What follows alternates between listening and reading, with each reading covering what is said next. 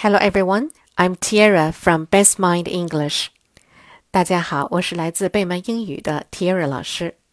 今天我们讲的故事是 Peanuts and Popcorn，花生和爆米花。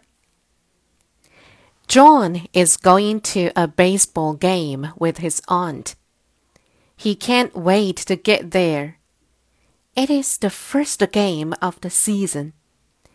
The stadium is almost full.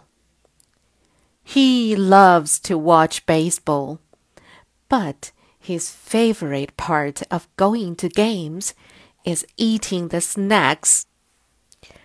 There are many different snacks at baseball games.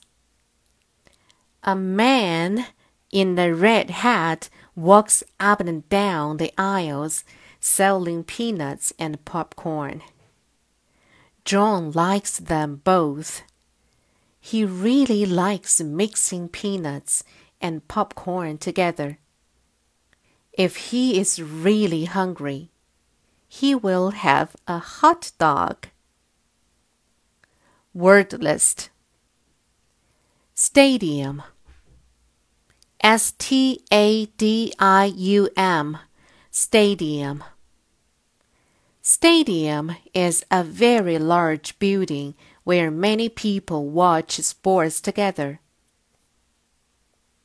Aisles A I S L E S Aisles Aisles means the spaces between rows of seats in stadiums.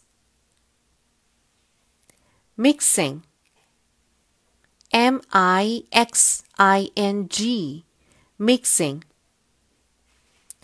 Mixing means putting different things together. 好了，今天的故事就到这里了。Do you like peanuts and popcorn? See you next time.